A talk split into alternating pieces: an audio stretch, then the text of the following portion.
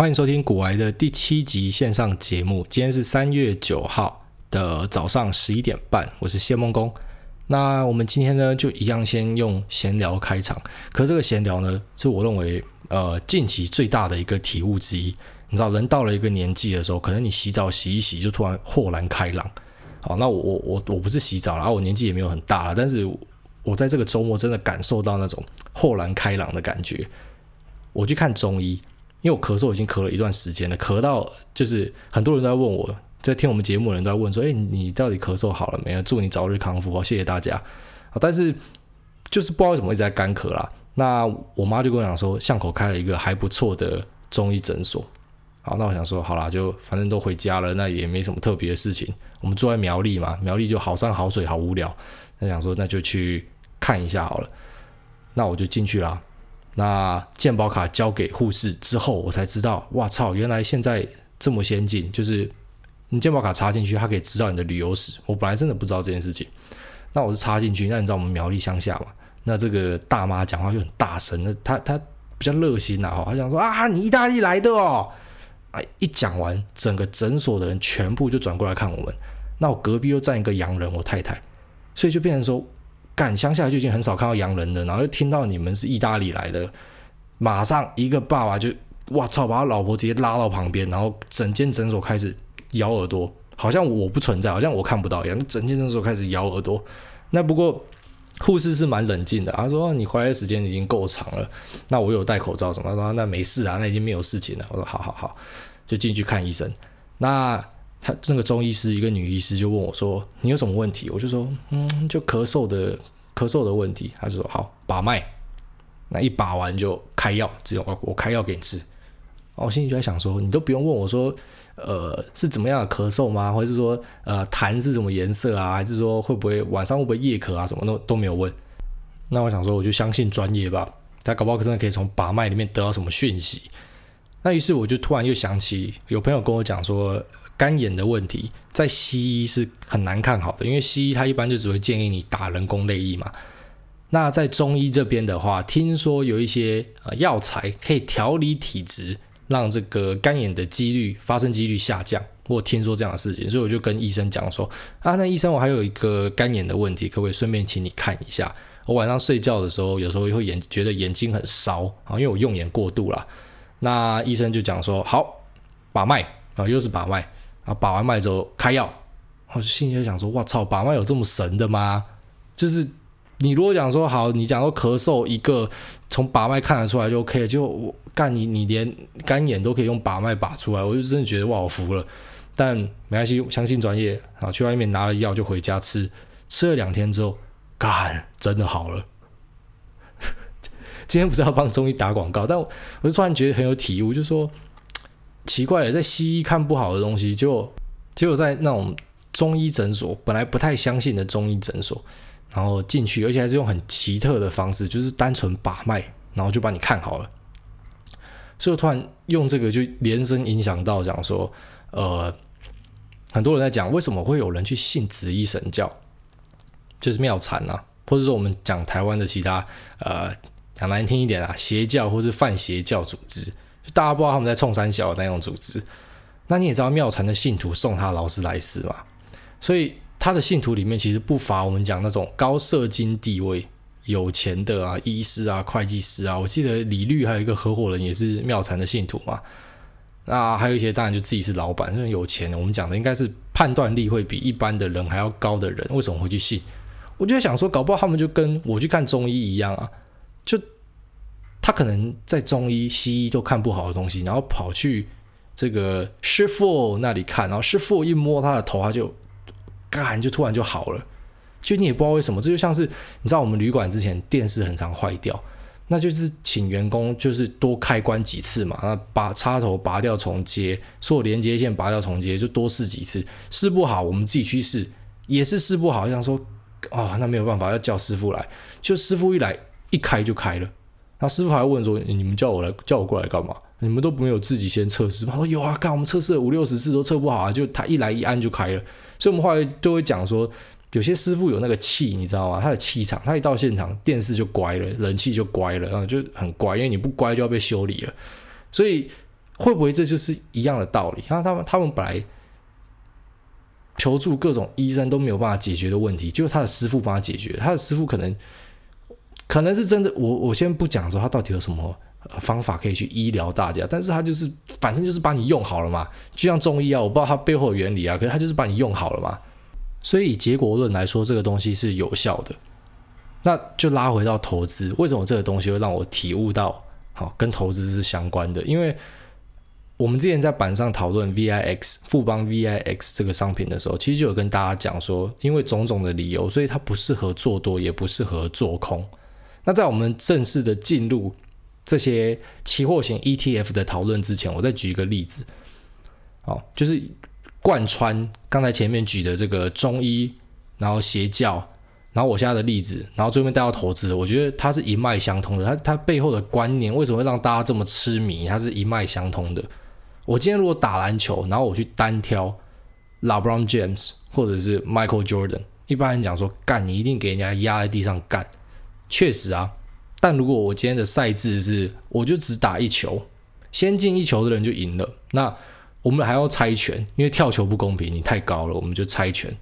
那以这样的状况之下。非常短期的区间之下，因为我们只比一分，我有可能把 Michael Jordan 跟 LeBron James 压在地上摩擦。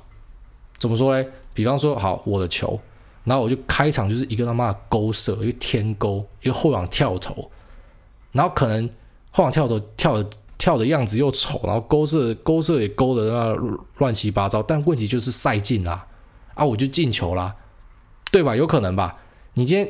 你你把球随便给一个人，然后你就请他好，比如站在很远的地方乱丢，他有机会丢进啊。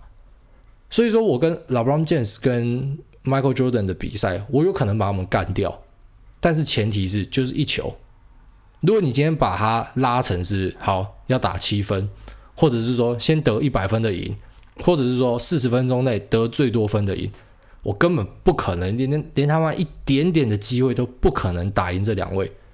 但是如果我把区间缩到非常的短，就一球是有机会赢的，所以这就像是 VIX 的状况。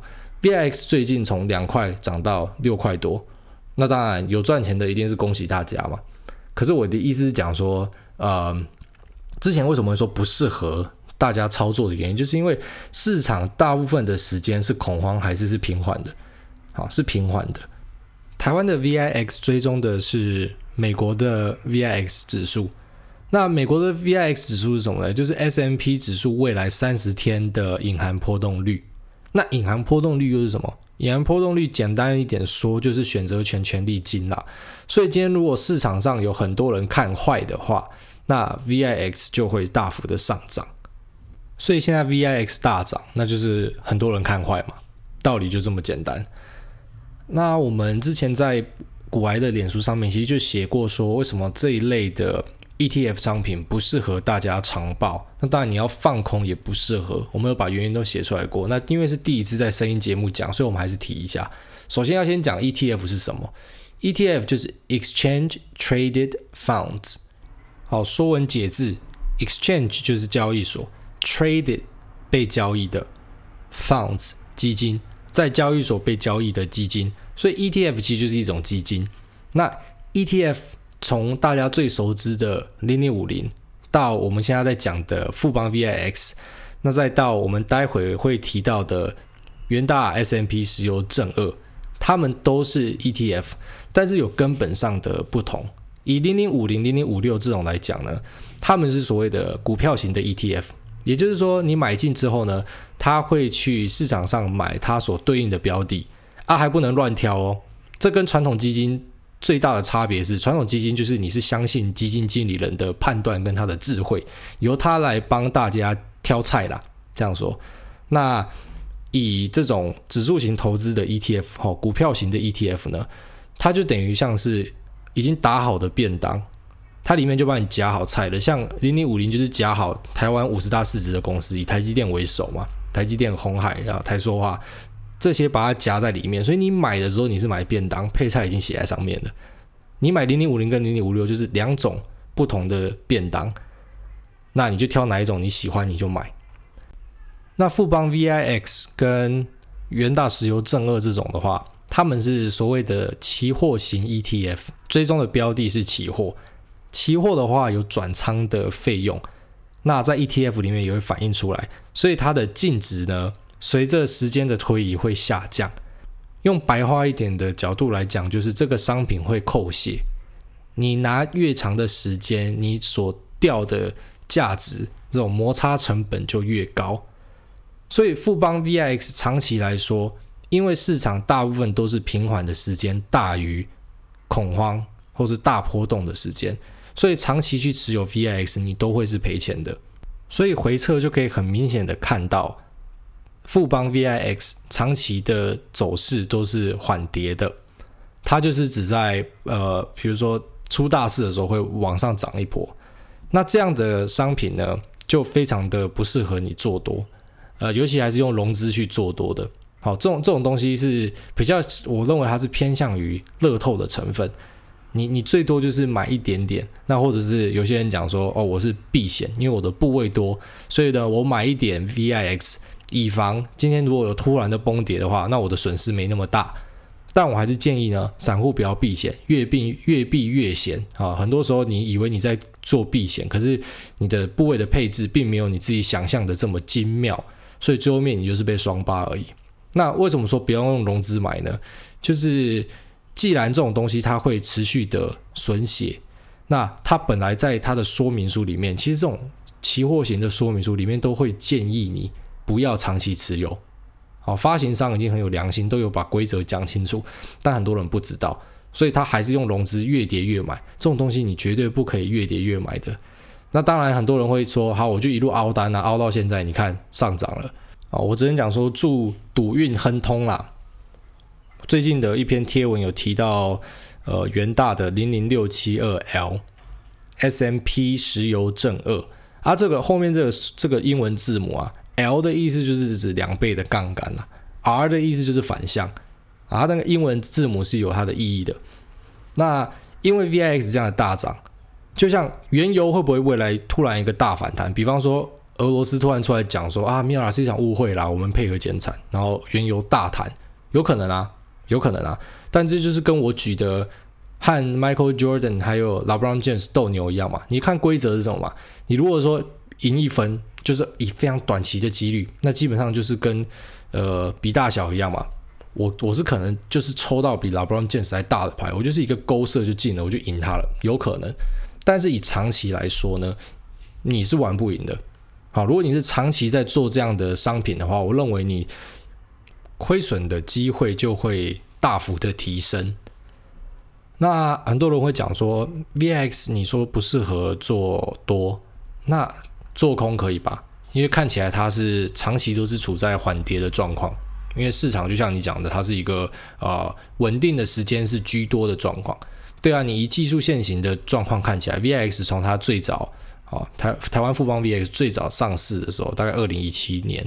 那二零一七年一路到现在，它从二十块跌到了，哦，最低跌到了两块，跌掉了九成。那最近上涨回到六块，因为发生了恐慌，所以你会想说，那我放空不就必胜？可是放空这边又有一点要注意哦。首先要先搞清楚融券是怎么产生的。融券是融资的背面，也就是有人去融资呢。跟券商借钱买股票，那这股票其实就属于券商的啦。所以说，如果有人融资，就会产生融券。哦，融资是对应融券的。那如果今天的状况是，比方说融资的余额突然大幅的减少，啊，你说一堆人断头，还是说，嗯，持有大量融资的人决定卖出，让融券的数量好对不到融资，那就会发生什么事情？就会产生标借费用。那另外一个状况嘞，大家都极度看坏的时候，融券大量上升，然后超过融资，也会产生标借费用啊，标借费用很贵，所以说你可能你的呃的成本或者说你的获利就在标记费用里面就被吃光了，所以要信用交易的话，还是得去注意相关的风险。那很多其实在他们的公开说明书里面都有写，但我相信一堆人是没有在看呐。那以最近的元大石油之乱啊，元大 S M P 石油正二零零六七二 L，为什么我会拿它跟 VIX 相提并论呢？因为它其实种种的迹象显示了哦，好像同样的悲剧要再次的发生。那当然，富邦 VIX 很多人会讲说，现在大涨回来了，对啊，那是那是事后论啊。那如果没有大涨回来嘞？好，富邦 VIX 从二零一七年二十块是一路跌跌到现在最低有到二二点多块，所以跌掉了九成。那是刚好遇到了这个武汉肺炎。所以上涨了。那如果没有遇到的话嘞，所以还是要考虑风险的问题在里面。那零零六七二 L 元大石油 S M P 正二，好，它目前的溢价到了二十 percent，富邦 VX 那时候更高，富邦 VX 有有到了这个三四十 percent 去了。那溢价的意思是什么？很多人在买这种 ETF 的时候，连溢价都没有看，甚至他连溢价是什么都不知道。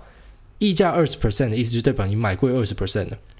那以一般的投资来讲呢，你一年的获利能够稳定的在十几 percent，每年都十几 percent，你就是很厉害的投资人了。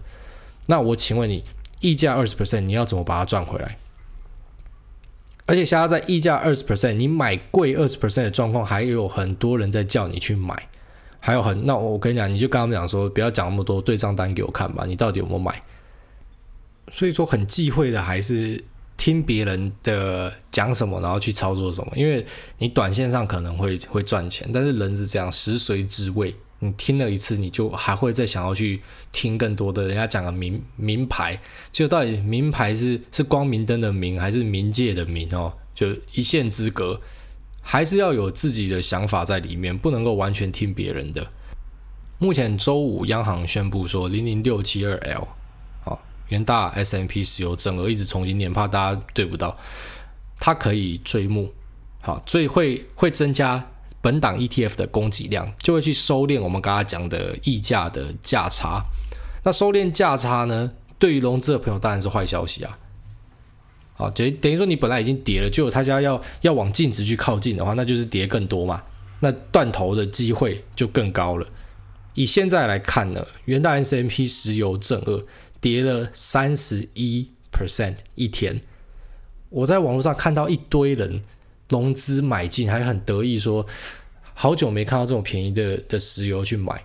那甚至还有些人用了价值投资这个，那价值投资我之前讲过了之后，它是一个很深的学问。我我当然是我是绝对的去支持说有这么一回事啊。那我自己本身，我当然也会有我自己的价值评估的模型。但是我只能讲呢，价值投资这种东西哈，要看人呐、比如说你今天讲说，我们前面两集录的 Ray Dalio 跟这个 Howard Marks 他们讲的价值啊，跟你台湾的一个妈的投顾老师所讲的价值，真的一样吗？你们评估出来的结果真的一样吗？你们真的看到了一样的东西吗？好，原油的价格现在跌到了一个低点，那当然很多人就告诉你说，这是难得的低点可以买进。这边就会浮现几个问题哦。第一个问题就是你怎么知道这里是低点？我们上一集分享 Howard Marks 讲的嘛，他说你确实可以在现在买一点啊，因为现在就是比之前更便宜嘛。可是你还是要保留现金，因为你不知道之后会不会更便宜。所以连这种投资大师都没有办法抓到所谓的转折点的，那就进入我们讲的第二个问题：连投资大师都抓不到，那你怎么会敢去买正二商品嘞？要记得正二它是有开杠杆的，所以它的涨幅跟跌幅都会放大。那更夸张的是，你已经买这种商品了，你还使用融资去买，融资的自备款是一般是四成五成嘛，所以等于你又再开了一倍的杠杆。那这是等于是杠上加杠。所以以今天原来 S M P 正二的跌幅三十 percent 来讲的话，直接就毕业了。你压的资金如果很大，直接就毕业了。你要想哦，可能这些人有些是呃。前面的十年大多头赚了一两千万，在这次看到了一个他们讲财富重分配的机会，所以就 all in 梭哈融资开下去，他就毕业了。你看一下元大 S M P 石油正二的融资融券余额哦，它的低点哦是一月三号的融资余额是三万四千张，当时的价格是十八点十三，经过两个月的时间。好，因为石油一直跌嘛，大家就一直买嘛，买买买买买买买，买到三月八号的时候，融资已经来到了三十八万张，可是价格剩下七点四七，从十八块跌到七点四七块，然后融资上升了三十几万张，所以我就会讲说，这个跟当时的 VIX 之乱很像。那我相信可能还是会有些人想吐槽啊，如果石油后来涨回去嘞，好啦，但是这个就是风险管理的问题。我刚才前面讲的，如果你赚了十年，你可能在一次的 all in 杠杆在杠杆之下，你就直接毕业了。所所以，即便后来有涨回去，可能也不干你的事，因为你已经融资追缴令，那你已经没有钱，直接被强制断头了。好，所以我们今天这一期比较偏向于劝世集。不过呢，我们终究是一个网络的小自媒体，好，所以我们不可能去影响你的操作。我们不是投顾老师带进出，那我们也从来没有要喊盘或是建议你买进或卖出。我们能做的只是跟你分享、讨论、分析。那当然，决定是在个人。只是呢，我还是那一句老话，我认为在市场上呢，好，开融资绝对不是长久的做法。那就套一句德国股神讲的话，他说：“呃，如果你不融资，因为股票破产，这句话这辈子就绝对用不到你身上。”好，就这样。那我们这集就录到这边。呃，如果有什么样的意见，或是想要分享、想要问的问题呢，都欢迎留言或是私讯。那也请大家订阅我们在 Apple Podcast 上面的古玩的频道。那以及到 YouTube 上面去呃追踪，谢谢大家。